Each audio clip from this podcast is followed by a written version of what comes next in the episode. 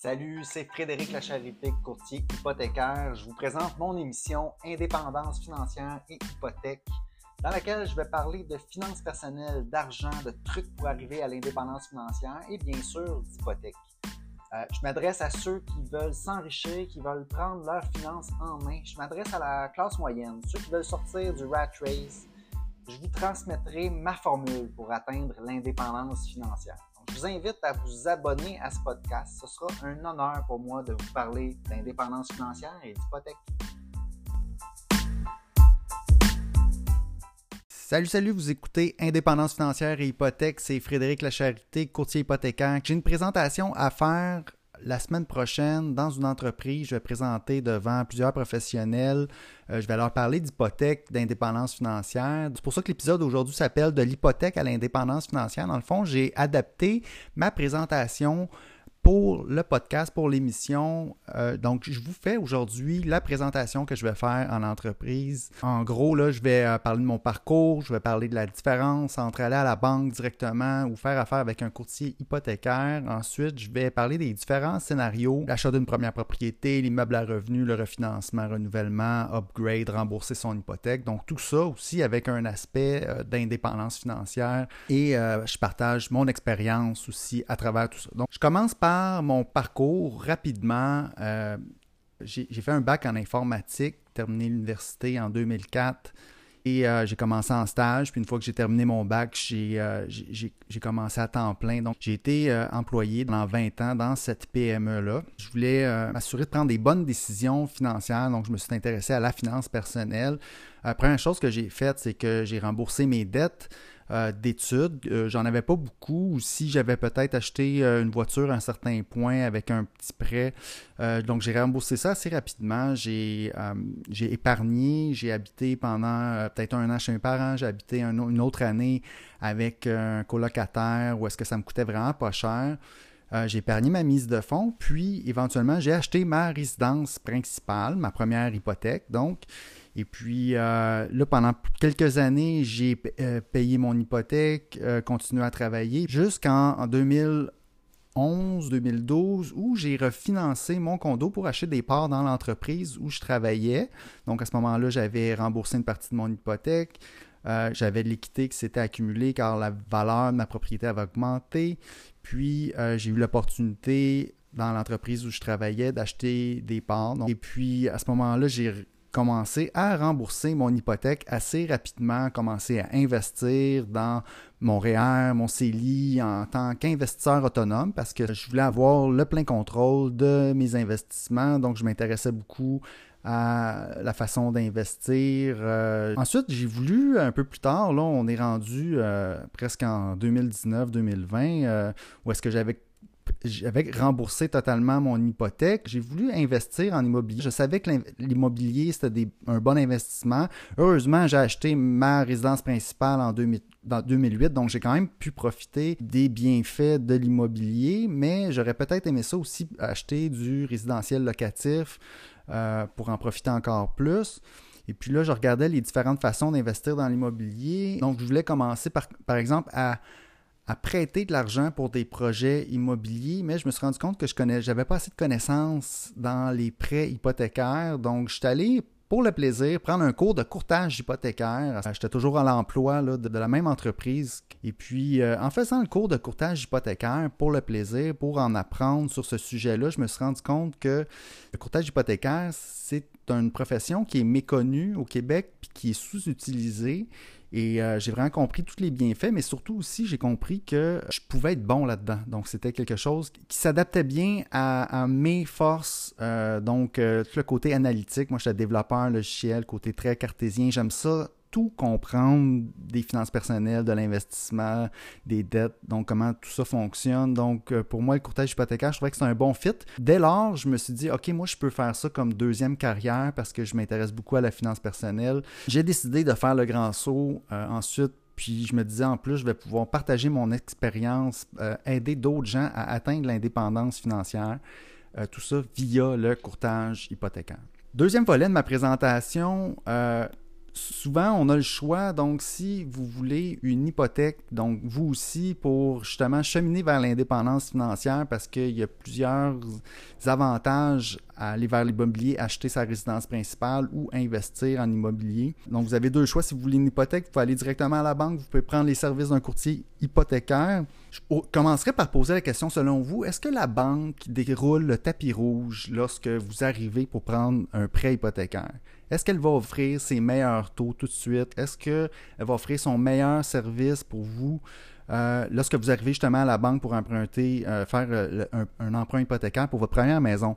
Puis là, ben, je pense que la réponse, c'est non. Parce que moi, mon expérience personnelle, quand j'ai commencé, j'avais pas justement, je, commençais ma carrière, j'avais pas beaucoup d'argent, pas beaucoup d'investissement euh, pour la banque, j'étais euh, moins payant. Donc, évidemment, qui est le conseiller euh, qui va me servir quand je vais arriver à mon rendez-vous pour un prêt hypothécaire? Bien, ça va être peut-être quelqu'un qui s'est fait donner un training à la banque et qui a très peu d'expérience de vie. Peut-être que cette personne-là n'a pas d'hypothèque et tout ce qu'elle va pouvoir m'offrir comme service, c'est ce que la banque lui a dit de, me dire. Donc, moi, tout de suite, j'ai eu un, malaise à, discuter de, finances, de décisions aussi importantes avec un conseiller à la banque. Euh, je voulais plus. Je voulais plus. Je voulais des meilleurs conseils. Je voulais mieux comprendre. Puis je sentais que la personne à qui je parlais nécessairement, un, n'avait pas peut-être pas le temps parce que, bon, la banque aussi, euh, quand on prend rendez-vous, on est une personne, on a une, tranche de temps, on n'a aucune information vraiment sur la situation financière du conseiller. Euh, avec qui on parle de son expérience. Euh, et puis, une fois que le rendez-vous est terminé, on n'a pas nécessairement son adresse courriel, son numéro de téléphone pour l'appeler si on a des questions. Et puis, sa disponibilité est limitée j'ai remarqué que c'était très difficile d'avoir des services, des conseils financiers de gens d'expérience en faisant affaire directement avec les institutions financières. une meilleure façon est d'aller voir un euh, travailleur autonome, une personne indépendante qui est à son compte, qui veut offrir un bon service et qui, qui a une meilleure expérience. Puis là, je vous liste, OK, en tant que courtier hypothécaire, toutes les choses vraiment qu'on peut faire de différents euh, pour vous versus si vous allez directement à la banque pour votre hypothèque, par exemple. Bon, premièrement, comme je viens de dire, on est travailleur autonome. Deuxièmement, on, on représente et protège l'intérêt de l'emprunteur en premier. le courtier aussi peut prendre le temps d'expliquer les détails en petits caractères dans les hypothèques. Donc, évidemment, les contrats hypothécaires sont des longs documents avec plein de petits clauses en petits caractères. Et puis, euh, ça va rapidement. Quand on va à la banque pour signer notre hypothèque, euh, oui, il va avoir aussi euh, une rencontre avec un notaire qui va nous l'expliquer. mais c'est le fun d'avoir un, une personne qui va prendre le temps de nous l'expliquer comme il faut avant de, de, signer. Ensuite, en plus de prendre le temps d'expliquer les détails en petits caractères dans les hypothèques, on surveille les opportunités d'épargne au niveau du produit hypothécaire, mais aussi partout autour. Donc, euh, exemple, on achète une première propriété euh, en, 2023. Les gens n'étaient pas au courant qu'on pouvait euh, s'ouvrir un CELIAP et puis ça, il fallait absolument le faire si on était premier acheteur en 2023 et, 2024 et par, la suite. Il faut s'ouvrir un compte CELIAP. On va aller chercher des retours d'impôts. C'est des milliers de dollars que le gouvernement nous donne grâce à ce programme-là. Donc, si on ne le fait pas, on passe à côté de ça.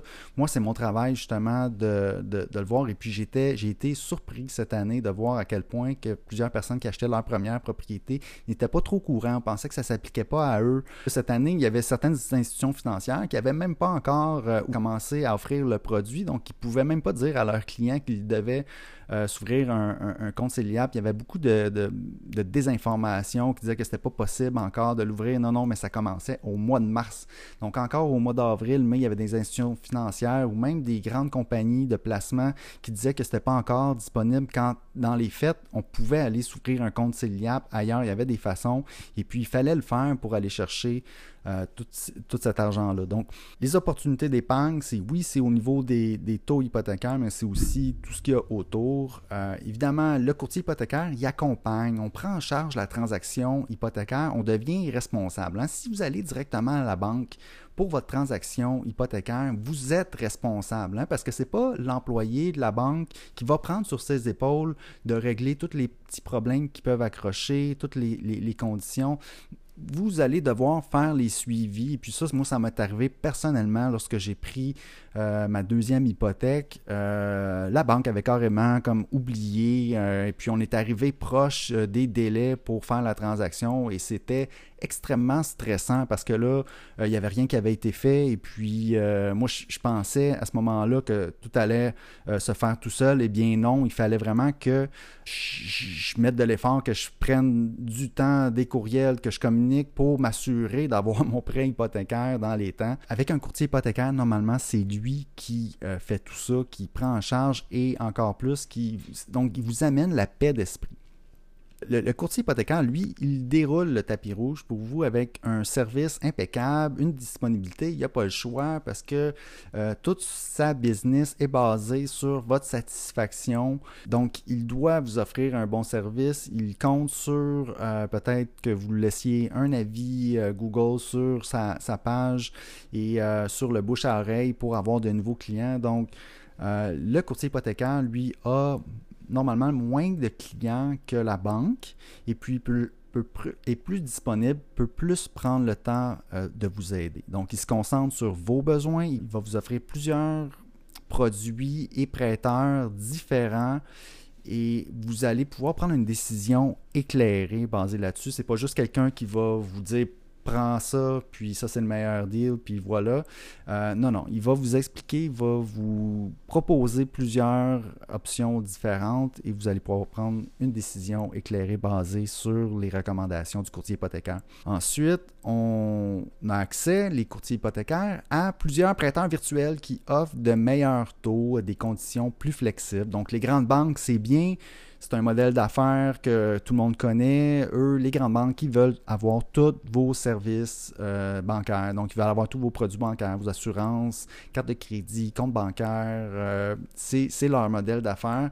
Et puis, les euh, prêteurs virtuels, eux, se concentrent sur les hypothèques. Modèle d'affaires différent. Ils n'ont pas pignon sur rue, mais peuvent offrir vraiment d'excellents taux en assurant eux-mêmes les prêts qu'ils vont revendre sur le marché ensuite. Et ce sont de grands, de grands prêteurs au, Canada. Ils sont, euh, ils, sont soumis aux mêmes règles que les grandes banques. Euh, ce sont d'excellents prêteurs qui peuvent euh, vous offrir des, produits donc et un service à la clientèle par la suite de haut niveau, même si c'est par courriel, par téléphone. Et puis même que votre courtier peut continuer à faire le service à la clientèle pour votre prêt pendant la, durée du terme de votre prêt. Donc, euh, tous des avantages vraiment intéressants. Et la bonne nouvelle avec tout ça, c'est que le courtier hypothécaire ne vous coûte pas plus cher. Donc, c'est les banques qui vont donner une commission au courtier hypothécaire parce que les prêteurs sont contents d'avoir vos prêts parce qu'ils n'ont pas justement à dépenser d'argent pour euh, vous trouver, pour vous servir, pour euh, vous accommoder. Euh, alors, les prêteurs, eux, vont être contents juste de recevoir une demande de prêt, voir que tout est déjà bien, tous les documents sont déjà là, puis ils peuvent juste faire la souscription, puis dire oui ou non, et euh, on passe au prochain dossier. Comme ça, ils peuvent faire beaucoup, beaucoup de prêts. Puis c'est ça, c'est ça leur force, et c'est pour ça que les courtiers hypothécaires sont très appréciés des prêteurs. Et notre travail, c'est de travailler pour vous, c'est de vous représenter vos intérêts face à ces prêteurs-là. Évidemment, à travers tout ça, on offre des conseils en gestion de la dette, on offre des conseils pour aider à atteindre l'indépendance financière, ce que je veux faire aujourd'hui. Puis euh, pendant une transaction immobilière, il y a souvent beaucoup de questions qui surviennent. Voulez-vous un conseiller non disponible ou un professionnel d'expérience pour vous accompagner dans ce processus-là. Vous avez le choix. les, deux coûtent la même chose. À vous de choisir. Donc là, ça, c'est euh, un peu mon explication banque versus courtier hypothécaire. J'enchaîne ma présentation ensuite avec différents scénarios, dans le fond, euh, pour lesquels on vient nous voir, pour lesquels on a besoin d'une hypothèque au courant de notre vie. Et euh, je commence par parler de l'achat d'une première propriété. Et puis, je vais y aller de, trucs et donner une idée un peu euh, de comment s'y prendre. Donc, le contenu vraiment de ma présentation, je veux euh, vous aider, vous donner une meilleure idée à procéder dans chacun de ces scénarios-là. Donc, bon, je vous dirais ça, il faut euh, bien se préparer, comme j'ai dit. On commence par mettre de l'ordre dans ses finances, peut-être se faire un budget, rembourser ses dettes. Hein. On ne veut pas comme aller s'acheter une première propriété si notre situation financière n'est pas super belle. De toute façon, ça va nous aider euh, au moment de la capacité d'emprunt, au moment de la demande de prêt, si on a un, bon, un beau portrait financier. Donc, les dettes, moi, euh, aucune dette est, valide selon moi. Euh, même le prêt automobile, le prêt étudiant, on essaye d'éviter ces prêts-là. On ne veut pas payer d'intérêt à une banque. Euh, le seul prêt vraiment qui fait du sens, c'est l'hypothèque pour euh, sa résidence principale parce que la propriété, l'immobilier va gagner en valeur au fil du temps, tandis que tous les autres produits, les autres choses qu'on peut s'acheter avec le crédit euh, va, perdre en valeur, même une voiture, euh, oui, va garder sa valeur un petit peu, mais en bout de ligne, euh, le crédit fait en sorte souvent qu'on va s'acheter des choses qu'on n'a pas les moyens de s'acheter. Donc, malheureusement, c'est triste. Puis ça nous met des bâtons dans les roues pour atteindre l'indépendance financière. Le plus important pour moi, c'est d'être capable de dégager une épargne de son revenu on gagne tel montant pendant une année, est-ce qu'on est capable de vivre en dépensant un montant beaucoup moindre? Et la différence, être capable de l'investir dans euh, notre mise à fond, notre première propriété, puis après ça, dans nos REER CELI pour accumuler un capital et arriver à l'indépendance financière euh, ben, le, plus, le, plus rapidement possible. Donc, je reviens avec l'achat d'une première propriété. Euh, pour moi, versus louer, c'est super important. La majorité donc des, millionnaires euh, ont acheté leur propriété. Euh, si on reste à loyer, oui, on peut arriver à l'indépendance financière, mais ça va être un chemin qui va être pas mal plus difficile.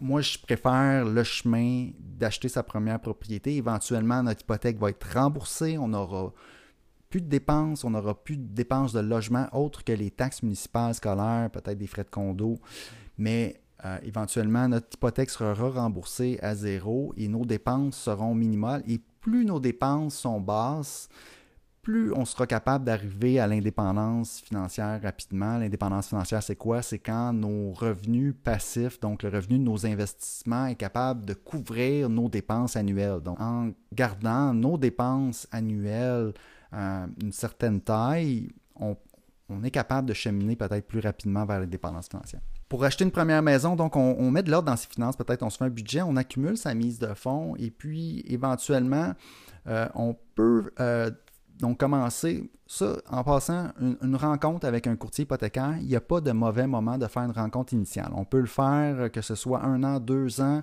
même si on pense acheter dans deux ans, c'est pas une mauvaise chose de faire une petite rencontre initiale. Moi, j'invite les gens à le faire avec moi, même si on n'est pas prêt encore à acheter. Euh, je vais peut-être être capable de, de, dire des choses intéressantes qui vont aider à se préparer, qui vont aider à, cheminer vers euh, vraiment le moment où est-ce qu'on va pouvoir acheter une première propriété. Ensuite, quand on est prêt, quand on approche, quand on est de 4 à 6 mois euh, avant le moment de, vouloir emménager dans sa nouvelle maison, puis évidemment de la magasiner, de l'acheter, parce que quand on achète donc une maison, euh, idéalement, on veut acheter pour emménager 4 mois plus tard ou peut-être 6 mois plus tard. Euh, si c'est plus long que ça, ça peut se faire aussi. Par contre, euh, côté financement, ça va être plus difficile de réserver un taux. En, général, les gens qui vendent leur propriété veulent être capable de sortir dans ces délais-là, entre 4 et 6 mois. Euh, si vous voulez vraiment acheter pour emménager dans un mois, par exemple, ça c'est peut-être un peu serré, euh, quoique faisable, mais euh, ça rajoute un petit stress dans toute la transaction. Normalement, le processus de financement hypothécaire, on aime se donner un 3-4 semaines pour que ça fonctionne bien. Donc, première étape, évidemment, une préautorisation qui va vous donner un document, une lettre de préapprobation. On réserve un taux, on, se prépare, on prépare nos documents. Euh, vous savez, aujourd'hui, en 2023, les normes pour les banques, pour le crédit hypothécaire sont très strictes. Euh, les, banques doivent conserver les documents pour, à des fins de conformité. Il y a des, règles très strictes sur les revenus, euh, les ratios d'endettement et tout ça.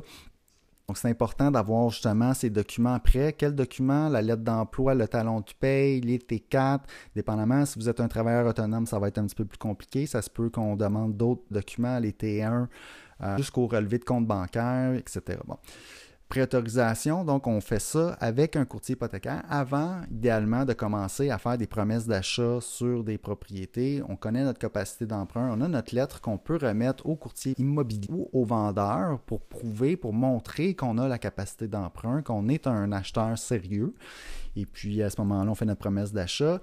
Une fois que la promesse d'achat est faite, est acceptée, euh, vous retournez voir votre courtier hypothécaire. Normalement, lui, il va être prêt, puis ça va être là qu'il va travailler pratiquement à temps plein pendant les 14 jours de délai de financement de votre promesse d'achat. Donc, ça, ça, vous donne une petite idée du processus d'achat d'une première propriété. Évidemment, ne pas oublier euh, d'utiliser les programmes de premiers acheteurs, le CELIAP, le RAP.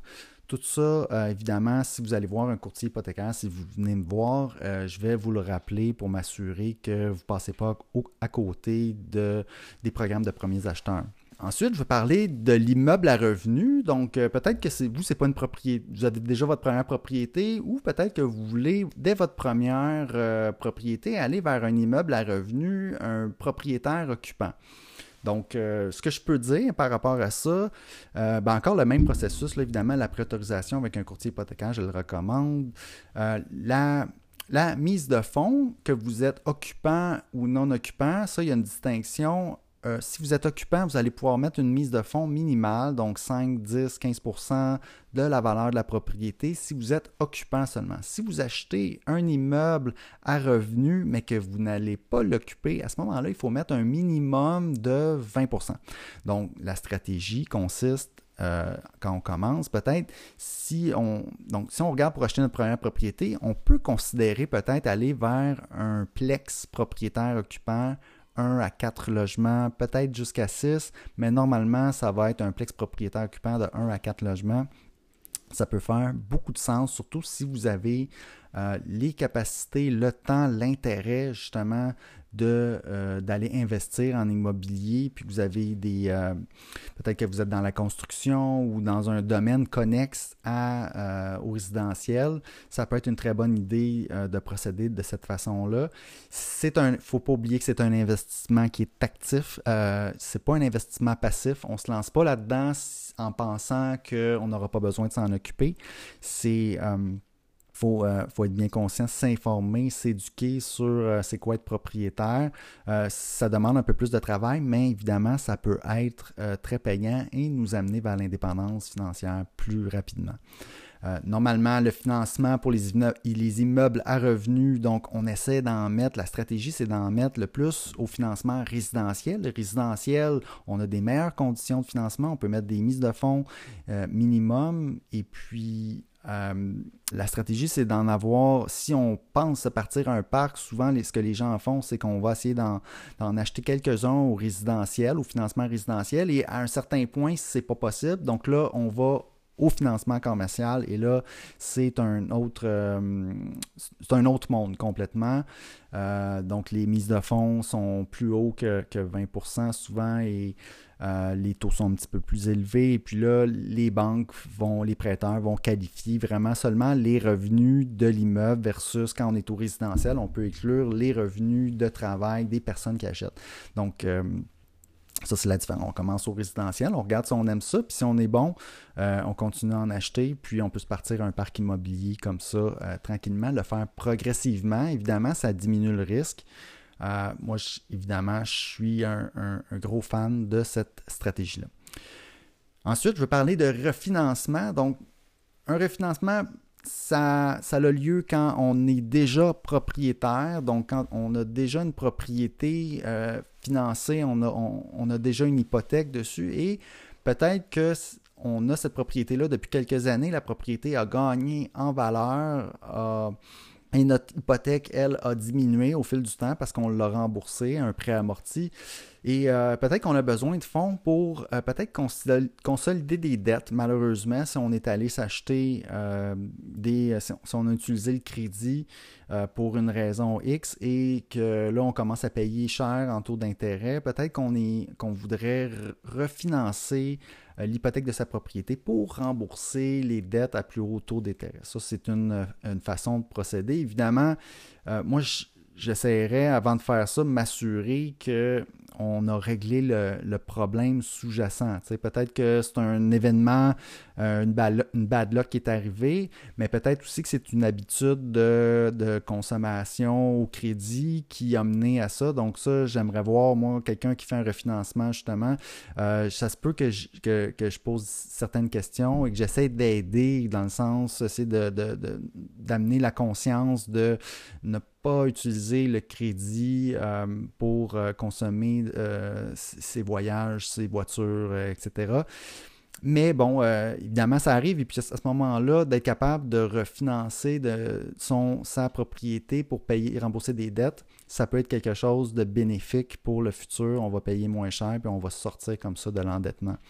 Ensuite, une façon aussi euh, d'utiliser le refinancement, c'est de sortir l'équité de sa, propriété pour aller investir. Moi, personnellement, c'est ce que j'ai fait. Je suis allé sortir un montant d'argent pour acheter des actions dans la compagnie où je travaillais. Et puis ça, ça a été évidemment mon meilleur investissement à vie euh, parce que le rendement des actions dans une entreprise privée qui fonctionne bien, normalement, va être un, rendement beaucoup plus élevé que ce qu'on peut faire sur les marchés financiers. Euh, le, fait de pouvoir refinancer sa propriété, euh, c'est un atout majeur dans certaines situations pour pouvoir investir. Et puis là, l'autre façon de réinvestir, c'est peut-être d'aller acheter de l'immobilier, aller acheter un immeuble à revenu.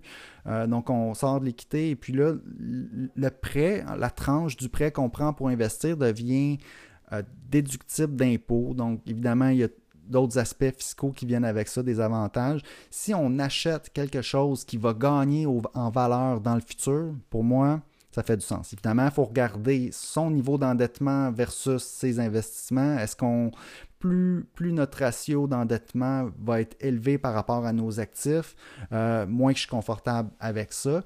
Mais si, euh, comme dans ma situation, quand j'ai acheté les actions de l'entreprise où je travaillais, où j'avais un niveau de certitude vraiment euh, de la rentabilité de l'entreprise parce que j'avais les deux pieds dedans et que je savais d'où venaient les sous, comment que les actionnaires allaient être remboursés. Euh, il y a certaines situations, hein, des opportunités d'investissement comme ça qui nous arrivent parce qu'on a l'expertise, parce qu'on on, est, c'est un investissement qui est proche de nous. donc à ce moment-là, d'avoir le financement quelque part, d'avoir pouvoir refinancer grâce à son hypothèque, c'est un atout majeur. Euh, évidemment, au niveau du refinancement, il faut regarder, euh, toujours bon d'aller voir un courtier hypothécaire pour faire ça. On fait les scénarios, on regarde combien ça coûte, les pénalités, et puis euh, on, va de l'avant, toujours dans le but d'aller vers l'indépendance financière, puis d'éviter les dettes et d'aller vers la rentabilité de nos investissements, faire travailler notre patrimoine. Euh, renouvellement, OK, renouvellement, beaucoup de gens arrivent donc en, renouvellement et puis ils savent pas trop quoi faire. Quand les taux sont bas, c'est pas si grave. Euh, on n'a pas le temps de s'en occuper. On fait juste signer l'offre euh, de la banque. Ben, première chose que je vous dirais, ne jamais évidemment prendre la première offre que le prêteur va vous faire au moment du renouvellement les prêteurs vont vous offrir un taux qui est plus haut que ce que vous pourriez avoir euh, en, faisant un transfert. Ensuite, euh, je vous dirais, parlez-en à un courtier hypothécaire, allez voir si vraiment vous tenez à rester puis vous n'avez pas d'autres besoins euh, de, financement et que vous n'avez vraiment pas le goût de, fournir des documents. Peut-être qu'avec le courtier hypothécaire, on va se rendre compte que vous ne pouvez pas en fait euh, changer parce que votre situation financière ne vous permet pas d'aller vers un autre prêteur.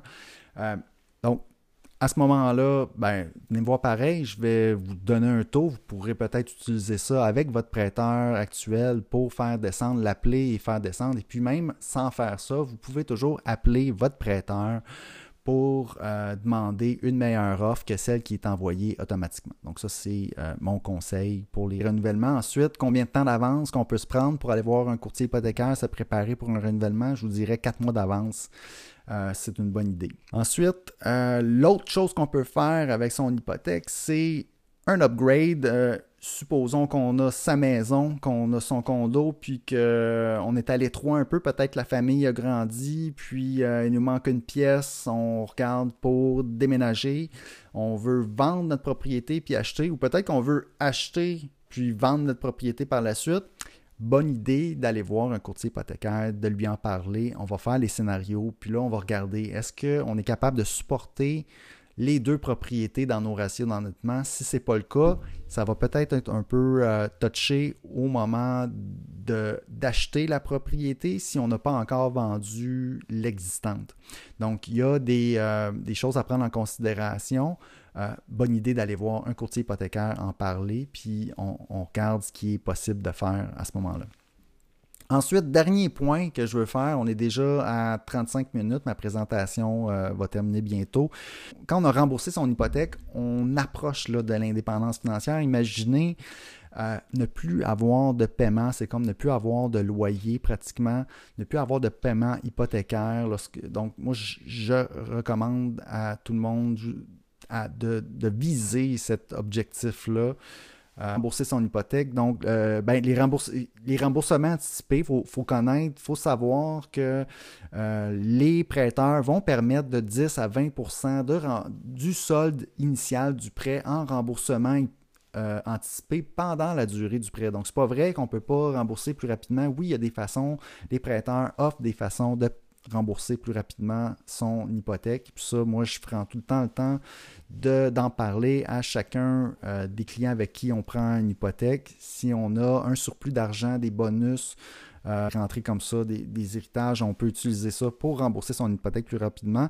Ensuite, l'autre possibilité au moment du renouvellement, c'est de transformer son une hypothèque en marge hypothécaire. Une marge hypothécaire, ça peut être remboursé à tout moment. C'est ça la beauté. Si vous venez me voir, puis que la, marge hypothécaire, c'est ce qui fait le plus de sens pour vous, euh, of course, moi, je vais, euh, je vais la recommander et puis on va pouvoir la faire ensemble. Il n'y aura pas de problème. Je vais même je vais vous encourager à le faire. Donc, c'était, ça, ça, fait le tour de la présentation de l'hypothèque à l'indépendance financière.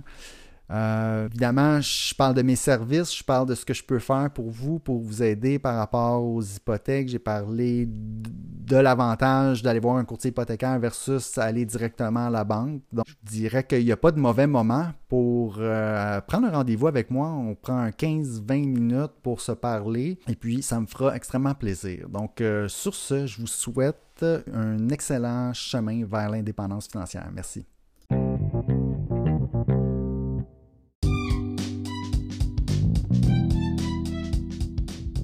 Avez apprécié l'émission, je vous invite à vous abonner. J'ai aussi une page Facebook à laquelle vous pouvez vous abonner. Ça s'appelle Frédéric Lacherté Courtier Hypothécaire. Vous verrez passer mes publications hypothécaires quotidiennement. Si vous avez des questions ensuite d'hypothèque pour moi, achat, renouvellement, refinancement, n'hésitez pas à communiquer avec moi en prenant rendez-vous. Euh, l'adresse parleravecfred.com c'est un site, ça va vous mener directement sur mon calendrier. Vous pouvez choisir la date, l'heure, choisir le moment qui vous convient pour prendre rendez-vous. Ensuite, euh, par courriel à hypothèque au pluriel, donc hypothèque avec un S à commercial frédériclacharité.com, téléphone 514-243-8994. Toutes ces infos-là sont disponibles dans les notes de l'émission. Puis ça me fera plaisir de parler d'indépendance financière et d'hypothèque avec vous.